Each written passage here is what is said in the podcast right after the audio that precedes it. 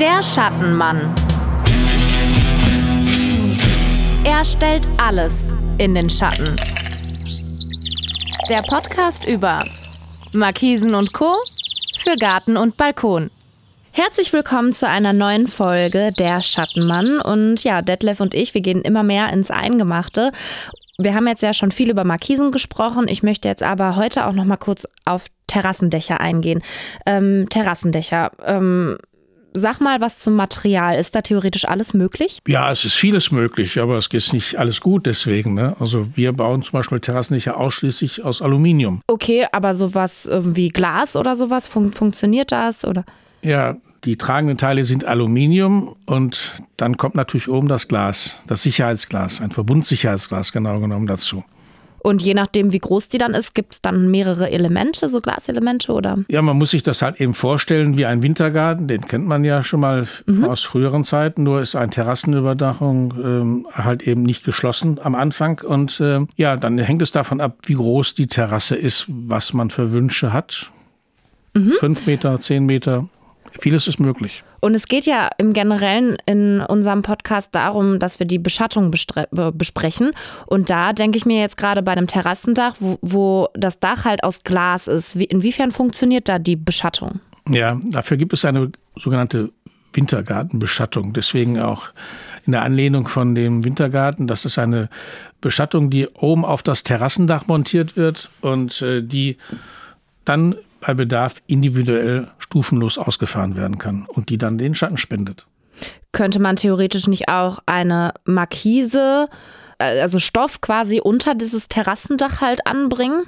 Man kann auch diese Beschattung als Unterglasbeschattung machen. Ah. Das geht bautechnisch, ist das gar kein Problem, aber es hat natürlich dann den kleinen Nachteil, dass es nicht so viel äh, von der Temperatur her wird es eben nicht so reduziert. Ja? Weil die Sonne scheint auf das Glas und Dann dadurch hat man zwar Schatten, aber es wird trotzdem sehr warm. Ja, ja. Ähm, brauche ich, wenn ich mich für ein Terrassendach entscheide, brauche ich dafür Fundamente eigentlich? Ja, zwingend. Ähm, dadurch, dass natürlich auch hier die Statik eine wichtige Rolle spielt okay. und ähm, haben wir natürlich eine gewisse Vorgabe von unseren Architekten und Ingenieuren, die die Sachen entwickeln, dass wir dann auch sagen, je nachdem wie groß das Terrassendach ist, brauchen wir äh, vier, fünf oder auch sechs Fundamente. Ja, dafür hat man ja dann aber auch so einen richtig geschützten Bereich, wie so ein Wohnzimmer draußen oder so, oder? Ja, unbedingt. Man kann also ein Terrassendach natürlich optimal das ganze Jahr über nutzen. Das können die hochwertigen Gartenmöbel oder der äh, Grill draußen stehen bleiben. Es können aber auch empfindliche mhm. Pflanzen äh, bei Schlechtwetter draußen stehen bleiben und man kann selbst im Winter draußen sitzen, wenn man möchte. Ja, das ist auf jeden Fall schön. Macht es denn eigentlich einen Unterschied, ob die Beschattung über oder unter dem Glasdach montiert wird?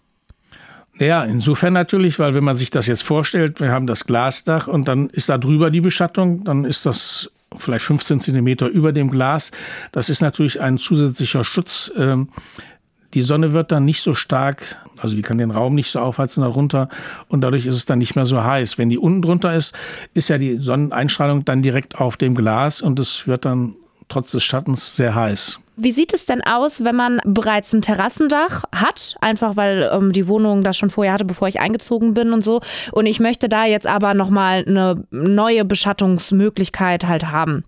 Gibt es da Möglichkeiten? Ja, natürlich. Man kann Beschattung auch verändern. Man muss eben schauen, wie die Örtlichkeiten dort sind. Aber es gibt natürlich auch eine zusätzliche Beschattung, wenn man zum Beispiel eine Senkrechtbeschattung vor vor dem Terrassendach haben möchte, zum Beispiel, damit einem, genau, eine Senkrechtbeschattung geht von oben nach unten. Alles klar. Ähm, ja gut, ähm, ich würde sagen, das Thema Terrassendach haben wir dann jetzt auch schon mal im groben besprochen. Ja, haben wir. Dann würde ich sagen, auf zum nächsten Thema und ich sage jetzt an der Stelle Tschüss. Tschüss. Der Schattenmann.